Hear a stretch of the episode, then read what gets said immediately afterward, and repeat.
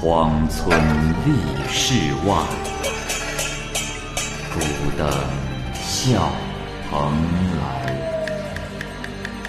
雁作人间雨，旷世岂了斋？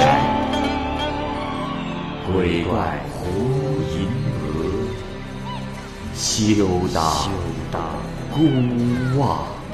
孤望白话《聊斋故事》，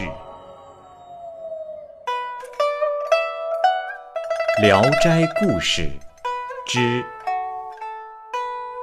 侯敬山。蚂蚁播讲。吏部侍郎高念东先生说：“崇祯年间，有一位侯仙，号敬山，他附在一位河间的老汉身上，与人们谈论诗文，判断凶吉，娓娓道来，不知疲倦。把菜肴果品放在桌上，他连吃带喝，搞得杯盘狼藉。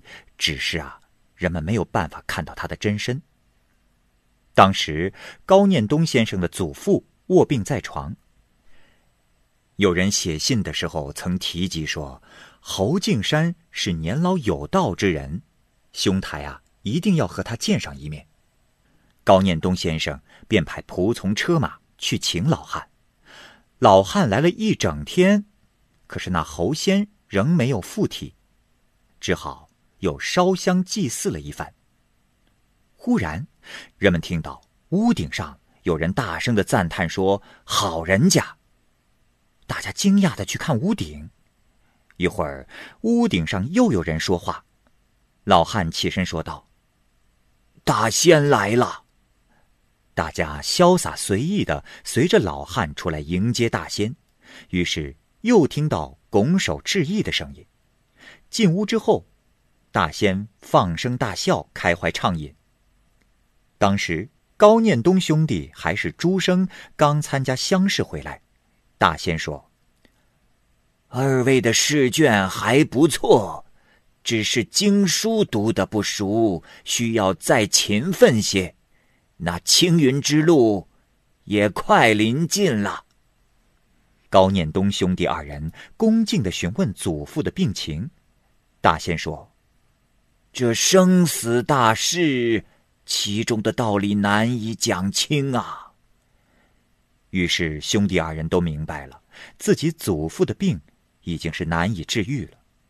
没多久，高先生的祖父便离开了人世。从前有个养猴的人，在乡村耍猴，猴啊挣断了绳索逃跑了，养猴人没有追上，猴子就逃到了山中。数十年之后，人们还可以看见他，他行走飘忽，见人就逃。再后来，他逐渐进村偷吃果品食物，可人们都看不到他的踪影。一天，他被村民发现了，在野地里追赶他，把他射死。然而，猴的魂魄竟然不知道自己已经死去了，只觉得身体轻得像一片树叶，一口气能走百里之遥。于是，他就去依附在河间老汉的身上，说：“如果你能尊奉我，我就让你致富。”便自号敬山。在长沙呢，有一只猴，脖子上啊带着一条金链子，经常出现在士大夫家，凡是看到他的人，肯定会有喜庆之事。给他果子，他也吃。不知道他是从哪儿来的，也不知道啊，他要往哪儿去。有一位九十多岁的老人说：“小时候啊，看见他的金链上，曾挂着一个牌子，上面写着‘前明藩王府邸’的标志啊。想来，他也是成了仙的。”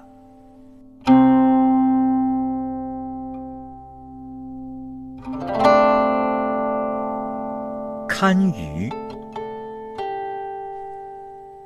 宜州宋军楚侍郎家呀，一向是崇尚风水，即便是闺阁中的妇女也能读这种书，懂得其中的道理。宋君楚去世的时候，二位公子已经是各立门户，并且分别为父亲选择了墓地。只要是听说谁擅长看风水，便不远千里争先恐后的罗至门下。于是两家请来的风水先生多达百人，天天一个接一个的骑马走遍郊野，分为东西两路出出入入，就像两支军队。历时一个多月。这兄弟二人是各自选定了一块认为风水极好的墓地。一个说葬在这里后人可以封侯，另一个说葬在那里后人可以拜相。这兄弟二人是争执不下，互相赌气，不再商量。同时，营造墓地、彩棚、彩幡也是两边分别准备。这天到了下葬的时候，灵车行至岔路口。这兄弟二人是各自率领家人要去征灵车，从早晨到太阳偏西都不能做出决断。宾客啊，都全部离去了。抬灵柩的人也是换了十次肩，疲惫不堪，再也抬不动了，便一起把灵柩就丢在了路边。于是下葬的事情不得不终止。兄弟二人又聚集工匠，在路边盖起了灵棚，给灵柩遮风避雨。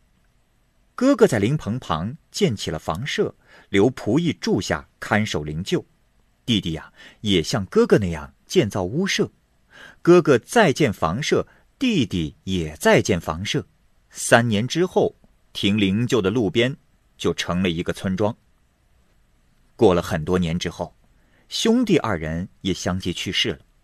嫂子和弟媳妇这才共同商议。并力破除以前兄弟二人水火不容的见解，并肩乘车到郊外去看择定的两块墓地。可是两人都说不好，于是共同备好聘礼，又请风水先生另行相看墓地。每选定一个地点，一定要画下来，交给妯娌二人过目，断定是否可取。每天都会送来好几张图，都被挑出各种的毛病来。就这样，十多天之后。才选定了一块墓地，嫂子看图之后高兴地说：“这里可以。”拿给弟媳妇看，弟媳看说：“好啊，这地方能使我家先出个武举人。”于是就把宋君楚安葬在了这里。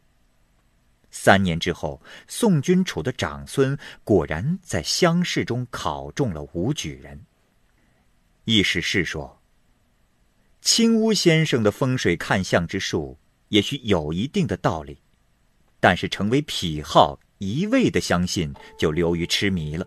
何况赌起气来，互争高下，把灵柩丢在路旁，连孝悌之道都不讲，怎能指望通过墓地风水使儿孙得福呢？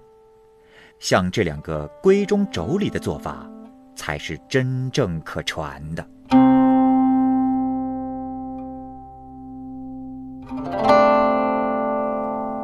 陆令，宋国英是东平人，以县学教习被任命为潞城县令。他为官贪婪暴虐，催逼赋税尤为的严酷，毙命于他杖刑之下的人横七竖八的躺在县衙的庭院中。我的同乡白徐山。曾经拜访过他，亲眼看见了他的横暴。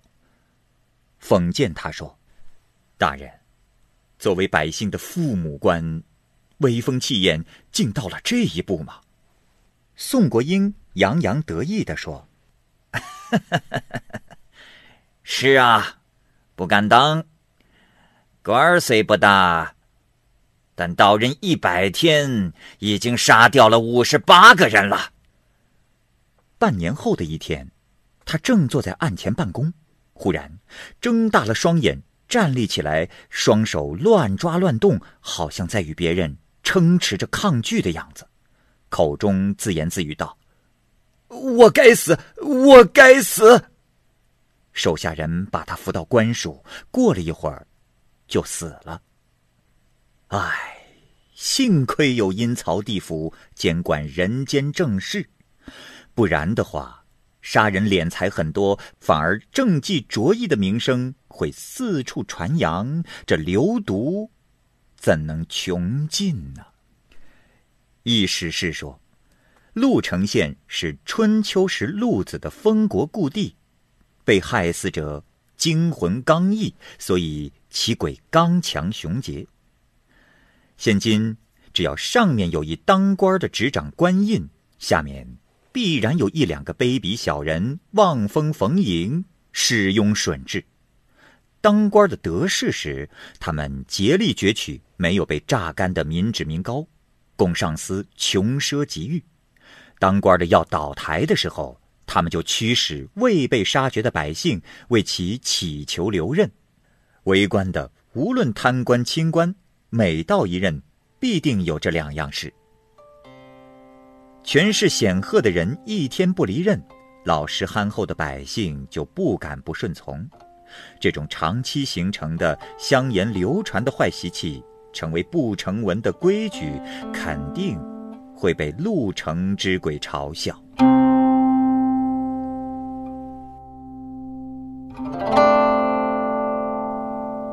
降飞鬼害那年，我在毕刺史家中的绰然堂设馆教书。毕公家花草树木最为的繁茂，闲暇时我就随着毕公在园中漫步，得以尽情观赏。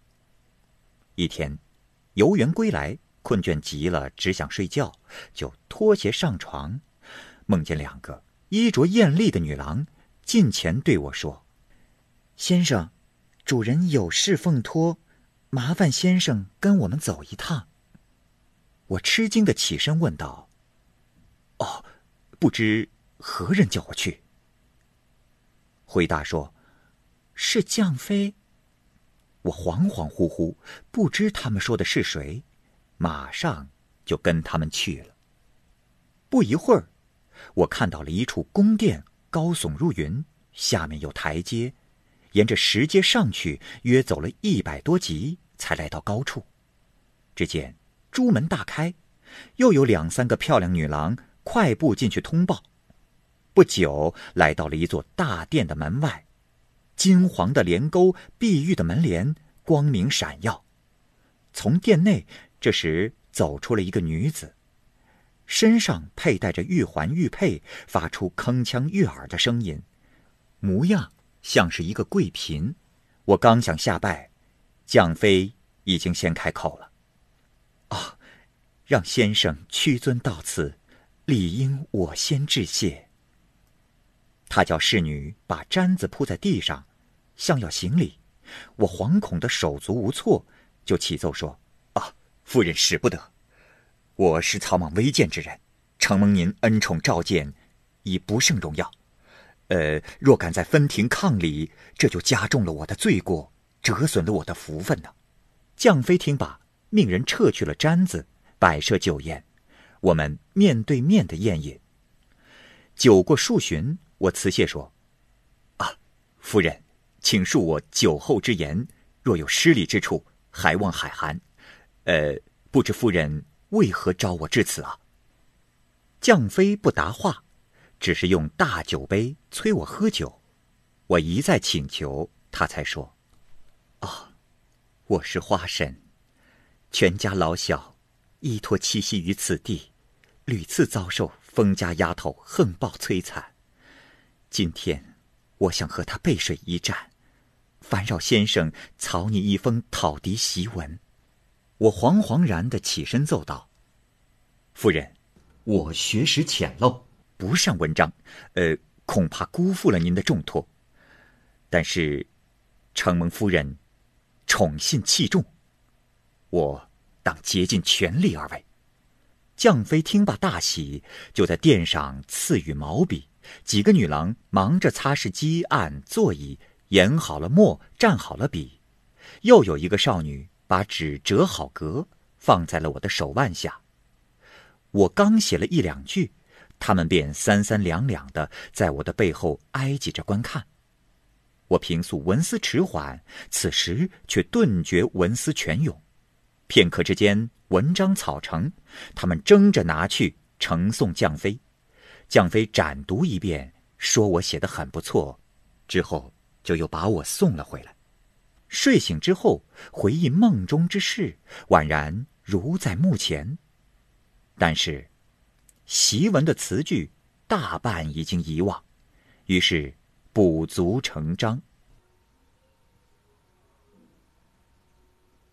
谨察封神，飞扬跋扈成性，心里充满仇恨，以歪财助恶，极度深入人心。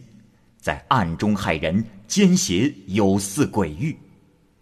昔日虞舜受其狐媚，女婴娥皇不足使他快乐，只因南风之歌；楚襄王受其蛊惑，贤人才士未能使他满足，唯称雄风之父；汉高祖刘邦因风起云飞而思得猛士；汉武帝刘彻因秋风归雁。而思念家人，从此恃宠而日益放纵，以致猖狂而无所顾忌；或者怒嚎于天地之间，把风铎刮得叮当作响；或者澎湃于午夜时分，使秋树发出瑟瑟之声；忽然窜回山林丛莽间，借虎威使山谷生风；有时来到三峡堰鱼堆，促使江水掀滔天巨浪。况且，勾连频频摇动，奏出那高阁清凄的商音；盐铁忽然敲去，打破了离人相会的美梦。寻帷上床，反向入帐隐藏的募宾；推门登堂，竟成胡乱翻书的客人。平生未曾相识，也会破门而入，横冲直撞。掌中若不留群，差点儿把皇妃卷掠而去。碧天之上，使彩虹成丝，竟敢借月生韵；青椒之外，使柳丝翻浪，胡说为花报信。归田隐居者刚踏归途，飘飘撩起他碧丽做的衣裳；重阳登高者正当高兴，轻轻吹落他插茱萸的帽子。蓬草梗上下飞舞，三秋羊角空中悬。风筝哨声入云霄，百尺纸鹤断了线。不执行武则天太后的诏令，催百花早早开放，虽未断楚庄王客人的帽缨，将灯烛一一吹灭。更有甚者，扬尘撒土，在李贺笔下把高山吹平，呼风唤雨，把杜甫家中茅屋卷破。激荡河水如击鼓，微风渐来如吹声，荡漾而来，百草掩伏；吼奔而至，片瓦欲飞。